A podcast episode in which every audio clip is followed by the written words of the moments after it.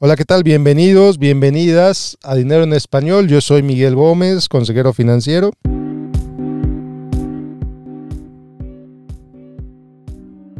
Y el día de hoy te voy a platicar sobre el interés compuesto. Para que ahora sí, si aún no lo has entendido, si lo has oído por todas partes y aún no entiendes qué es el interés compuesto, después de este episodio, ahora sí lo vas a entender. Y no solo vas a entender cómo funciona el interés compuesto, sino vas a entender cómo beneficiarte del interés compuesto. Bueno, pues una cita mal atribuida a Albert Einstein, quién sabe quién la dijo en realidad, quién sabe si Albert Einstein así no lo dijo, quién sabe cómo lo dijo, pero una cita mal atribuida a Albert Einstein dice que él dijo que el interés compuesto es la octava maravilla del mundo. Y ahí sí estoy totalmente de acuerdo. El interés compuesto es una verdadera maravilla de las matemáticas y de las finanzas. Entonces, en pocas palabras, el interés compuesto es el interés que te genera más intereses. Vamos a suponer que tú empiezas tu inversión con un dólar y esa inversión te da 10% y tú reinviertes ese interés. Entonces empiezas con un dólar, lo inviertes, te genera 10%, al término de ese plazo tienes un dólar con 10 centavos. Esos dólar con 10 centavos los reinviertes otra vez y tienes un dólar con 21 centavos. ¿Por qué con 21 centavos? Porque recibiste intereses sobre el dólar y recibiste intereses sobre los 10 centavos. Reinviertes esos 21 centavos, ese dólar con 21 centavos y así te vas. Y así te vas reinvirtiendo esa inversión, reinvirtiendo esos intereses. Y así es como crece la inversión, generando intereses sobre los intereses. Y aquí miras, oye, pues eso suena muy bonito, pero ¿dónde gano intereses sobre los intereses? Y la verdad es que cualquier inversión, cualquier inversión que te pague intereses, te puede pagar intereses sobre los intereses. Y, déjame te digo, también funciona de la manera opuesta. El interés compuesto sirve para que tú pagues más intereses. Por ejemplo, las tarjetas de crédito. Las tarjetas de crédito no es interés simple, es interés compuesto. Entonces tú tienes una deuda de 10 mil dólares en la tarjeta al 20% anual. Quiere decir que después de un año, si no pagaste nada, vas a tener 12 mil dólares de deuda. Y al término del siguiente año vas a tener todavía más porque los intereses de la deuda te generan más intereses. Por eso es terrible hacer el pago mínimo porque el pago mínimo ni siquiera cubre eso. Es una deuda que nunca se acaba. Entonces el interés compuesto sirve para que tú ganes más y sirve para que tú pagues más. Así de sencillo. Entonces cualquier inversión que genere intereses te puede generar interés compuesto. Y aquí empezamos con la pregunta, bueno, ¿y cómo le hacemos para maximizar esos intereses, para maximizar esas ganancias? Imagínate que tú vas al banco la tasa de interés que te ofrece el banco es 3%.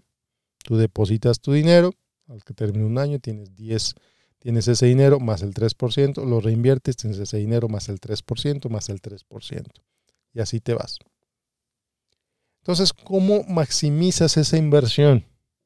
¿Cómo maximizas ese rendimiento? ¿Cómo maximizas esos intereses? La respuesta más simple pero a la vez la respuesta más difícil es dejas ahí el dinero y no lo tocas, te olvidas de él. Así de sencillo y así de complicado, ¿eh? Dejas ahí el dinero y te olvidas de él. Esto quiere decir que es dinero que tú puedes invertir y dinero del que te puedes olvidar. El ejemplo más claro de esto son las cuentas de retiro la FORE, por ejemplo, en México, el 401k, el IRA, etcétera, en, Estados Unidos, las cuentas para el retiro. Si tú empiezas a los 25 años, una cuenta para el retiro, escoges un fondo de inversión, el que sea adecuado a tu riesgo, adecuado a tu, a tu situación particular, etcétera. Te olvidas de él y lo único que haces es meterle dinero cada año. En 40 años vas a ver el resultado del interés compuesto de ese dinero. Vaya, yo lo he visto con mi propio dinero, en mi propia inversión, en mi 401k. Yo he visto cómo el interés compuesto funciona. Y es una verdadera maravilla. Y aquí la pregunta es, bueno, ¿y cómo maximizas esto? En tu 401k, en tu IRA, vas a invertir en instrumentos de riesgo.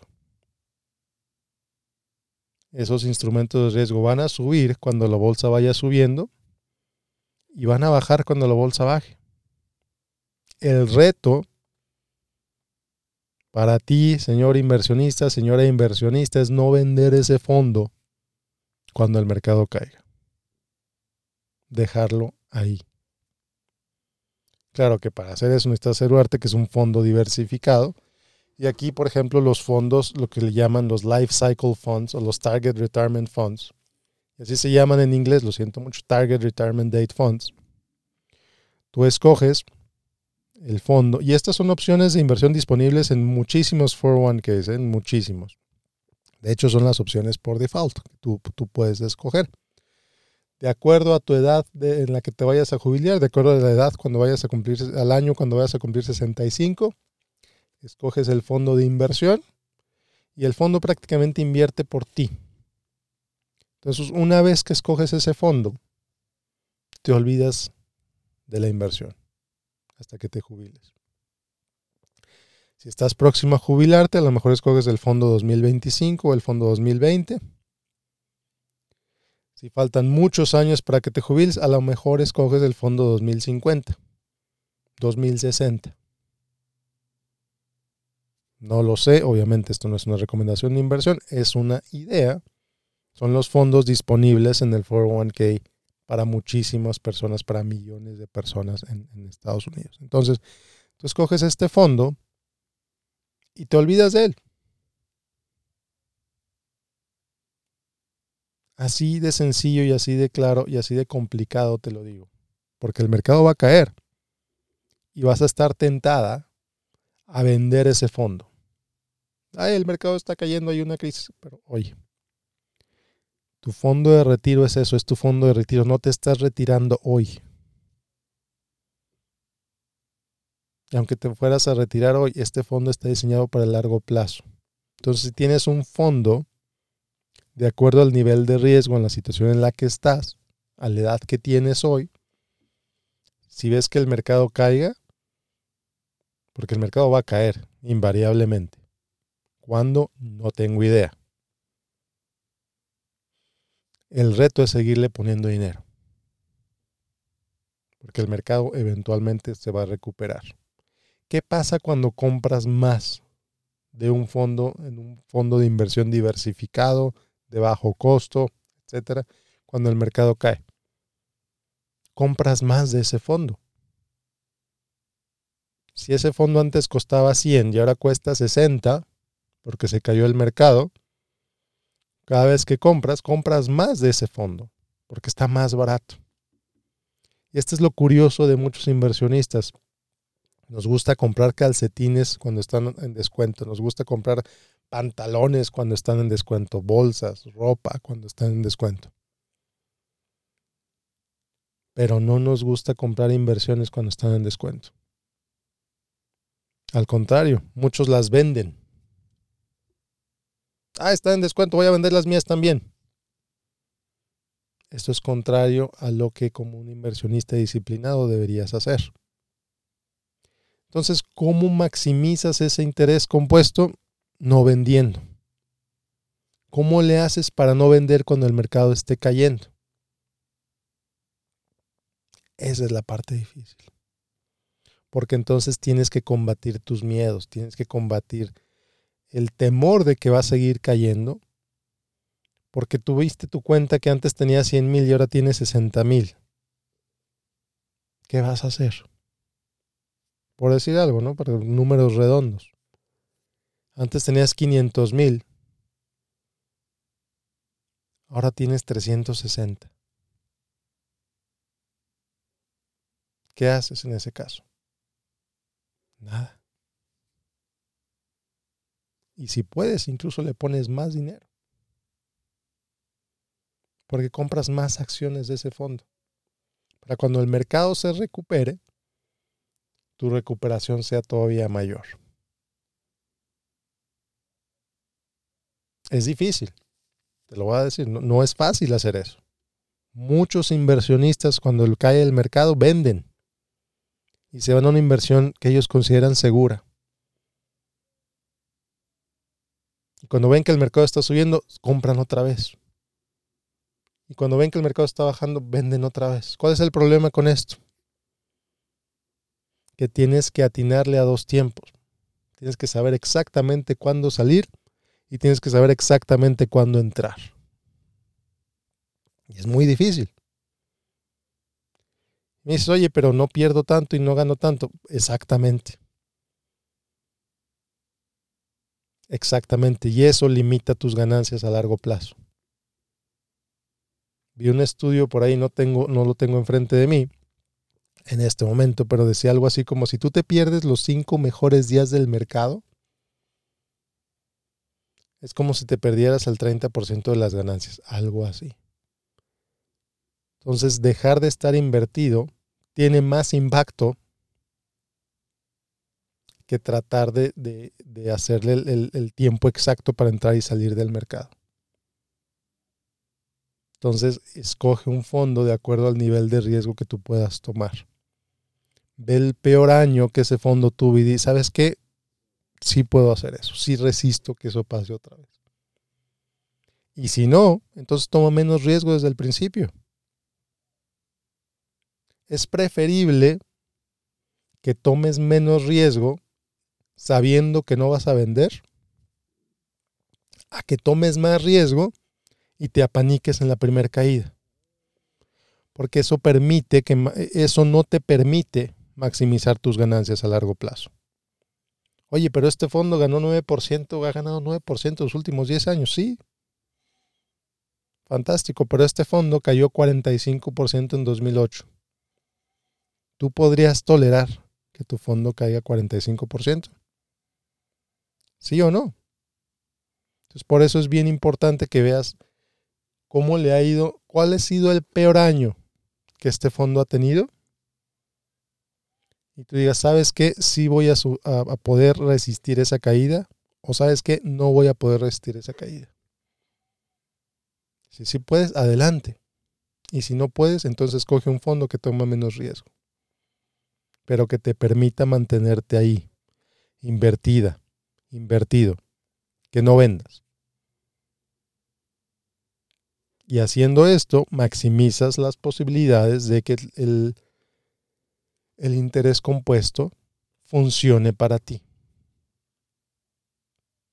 Así es como el interés compuesto funciona para ti. Como dicen, los, como dicen en inglés, you buy it, You set it and forget about it. You set it and forget it. Lo pones y te olvidas. Y cada día de pago le pones dinero.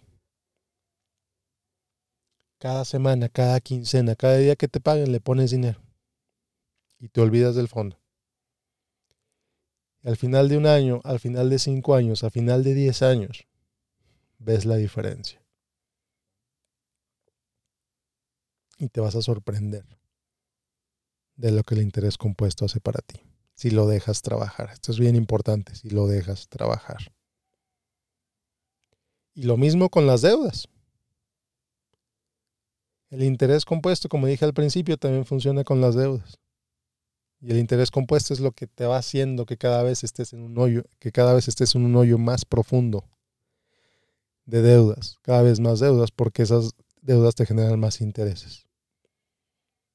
¿Cómo acabas con ese hoyo? No hay otra manera más que pagando más. O a lo mejor podrías renegociar esa deuda, pero eso ya es tema de otro episodio. Por lo pronto, maximiza el interés compuesto maximiza su trabajo para ti para poder obtener mayor riqueza. Simple, como te dije al principio, pero complicado. Bueno, pues ya nada más para cerrar, esta semana este podcast cumplió ocho años. Te quiero agradecer por escucharme. Te quiero agradecer por mandarme tus comentarios, por mandarme tus preguntas, por recomendarme. Nunca he tenido publicidad sobre este podcast y aún así la audiencia crece cada mes. Quiero suponer que es porque tú me recomiendas y te lo agradezco mucho. Te agradezco mucho que recomiendes este podcast. Te agradezco mucho los comentarios que me has enviado, las preguntas que me has enviado, las sugerencias que me has enviado. Y bueno, pues estoy muy emocionado por lo que sigue. Muchos años más de este podcast. Sé que hoy es domingo de Pascua. Si tú lo celebras y es importante para ti, felicidades. Felices Pascuas. Y bueno, nos vemos la próxima semana con un episodio más de Dinero en Español. Que tengas un excelente, excelente día.